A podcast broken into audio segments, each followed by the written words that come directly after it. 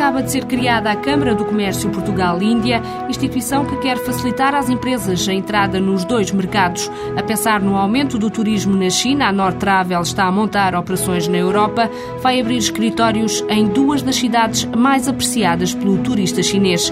A China é também o alvo da QNX. Neste mercado já está a vender a marca de roupa jovem que criou, a YouCan, está ainda a exportar vestuário para os Estados Unidos.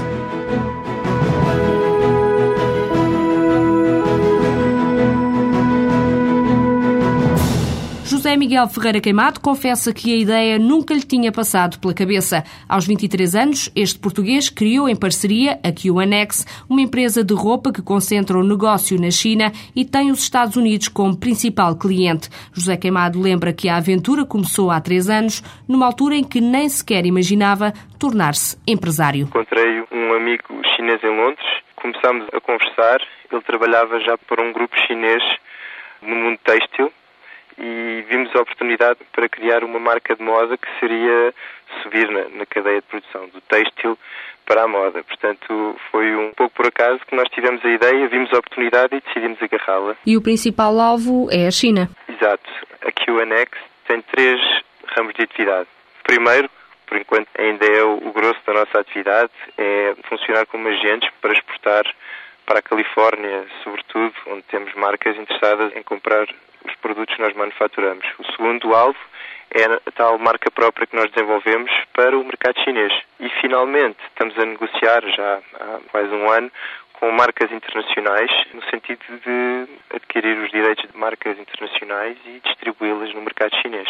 Penso que uma das dificuldades é conseguir descobrir como adaptar o produto para se vender no mercado chinês e, em geral, encontrar um bom parceiro é chave.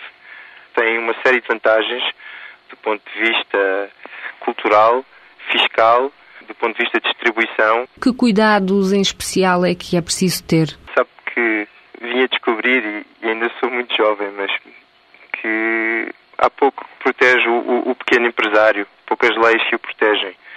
Ao nível do pequeno empresário, penso que se trata mais de uma proteção a nível pessoal. Isso antecede a proteção legal. A proteção legal é ter a certeza que está tudo muito bem definido no contrato para ter certeza que não vão surgir atividades paralelas à joint venture que foi criada. Mas no caso da sua empresa, há já aqui uma parceria chinesa, mas que surgiu noutro ponto do globo.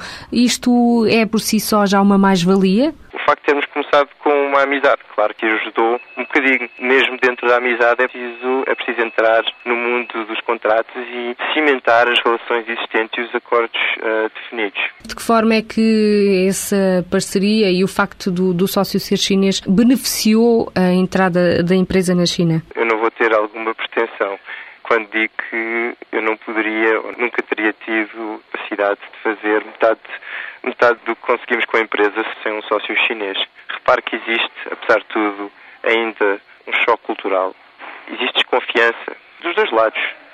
E termos uma empresa que tem eh, dois sócios, um português e um chinês, ajudou-nos nas duas frentes.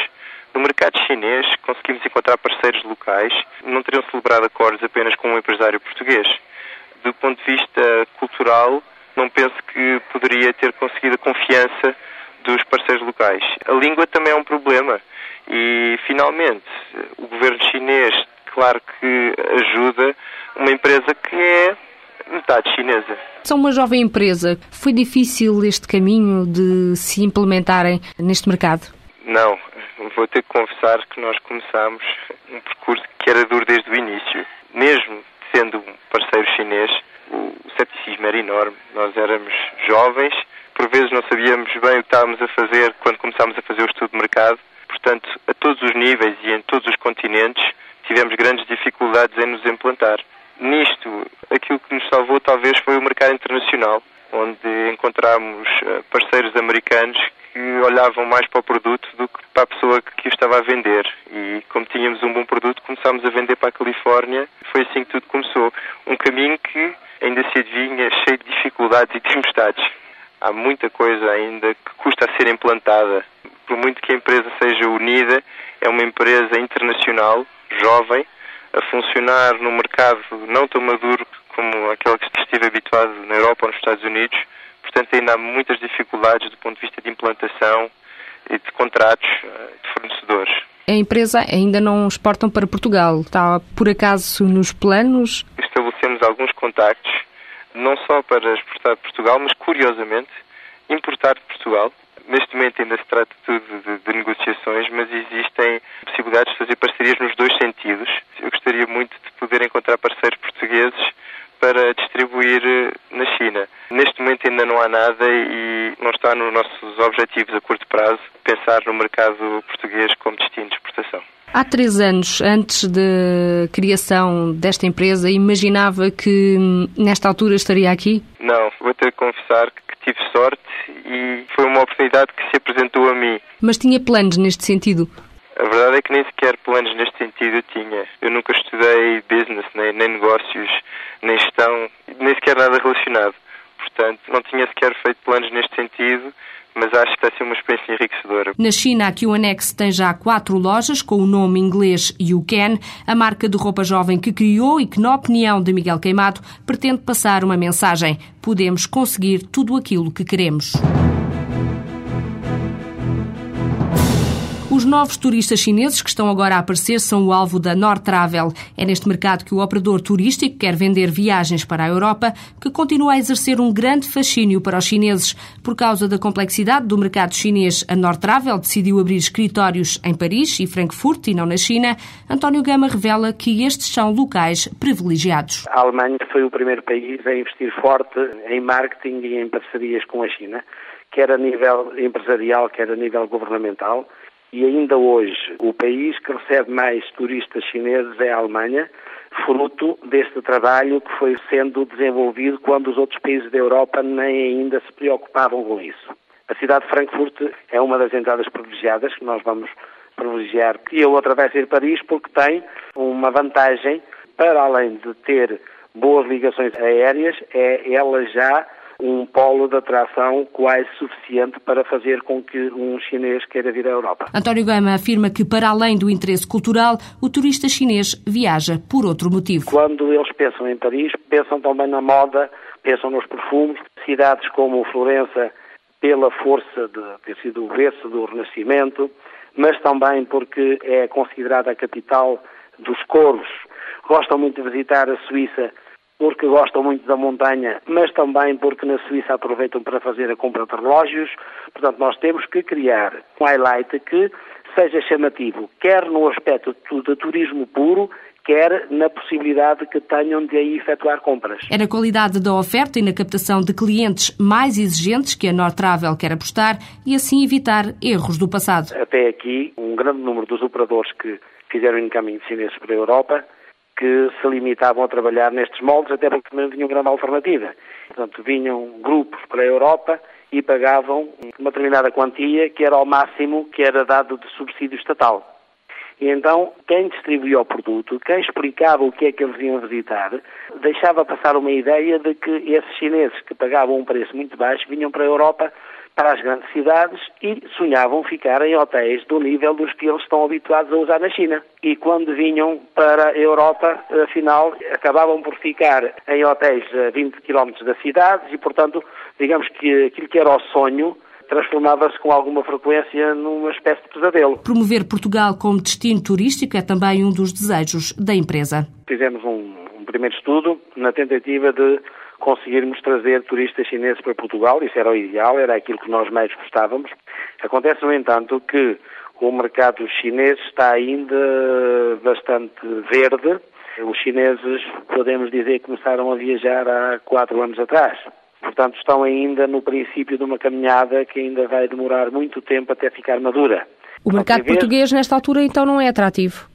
O mercado português é atrativo em termos históricos. O interesse dos chineses que viajam hoje fica muito pela rama. Portanto, eu diria que o chinês está ainda no tempo em que quer ir à cidade mais importante, fazer uma fotografia em frente ao monumento que toda a gente conhece, que é para dizer que esteve lá. Vamos é fazer com que, à medida que os chineses já estão a fazer a segunda ou terceira viagem à Europa, que começa a haver um maior interesse por zonas mais afastadas do centro da Europa.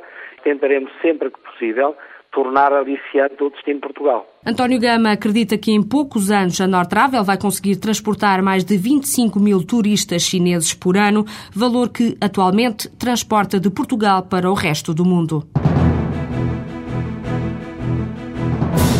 A Câmara do Comércio Portugal-Índia vai ter como missão procurar e desenvolver oportunidades de negócio entre os dois países. A presidente da instituição afirma que quando as empresas entram no novo mercado, deparam-se com situações desconhecidas e por isso é necessário dar apoio técnico e especializado. Rupali Chorari afirma que há ainda poucas empresas portuguesas a investir na Índia, mas avisa que esta é uma oportunidade que não pode ser ignorada. At the moment, India is booming. It's booming in every sector whether we're looking at concrete for construction, whether we're looking at IT. Neste momento, a Índia está a crescer uh, rapidamente em todos os setores, quer no betão para a construção, quer nas tecnologias da informação ou no setor automóvel.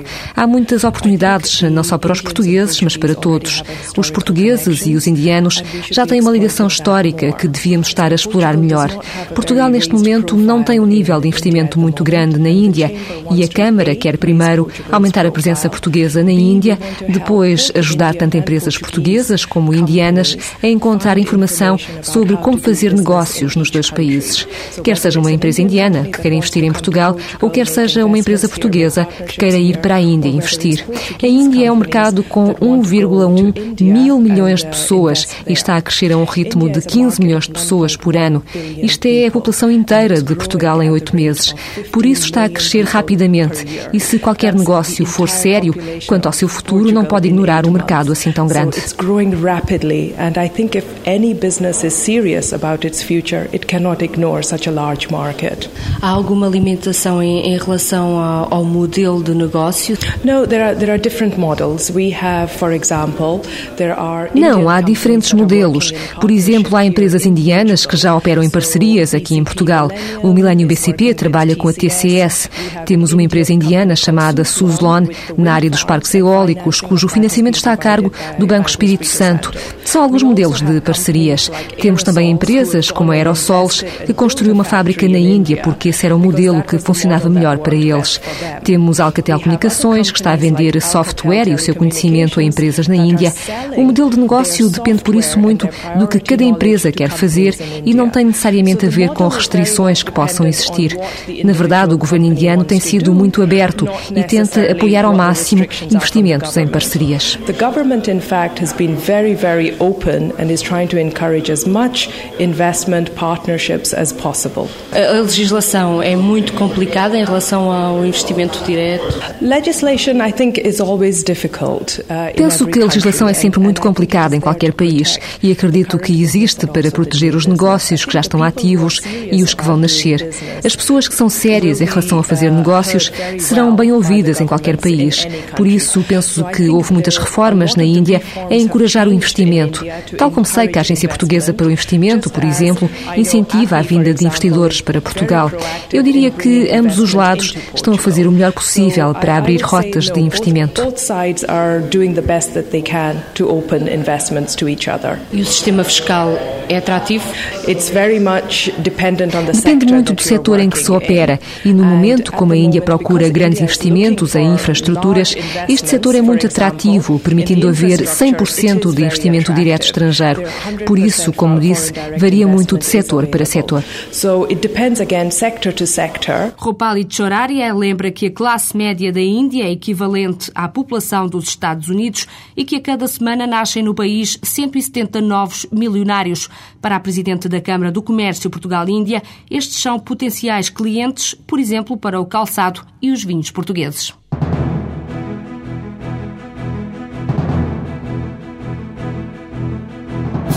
Nesta altura, a Índia é a segunda maior economia do mundo. Desde 2003 tem registado um crescimento na ordem dos 8% ao ano. As tecnologias de informação, a biotecnologia e a banca são alguns dos setores mais dinâmicos desta economia emergente.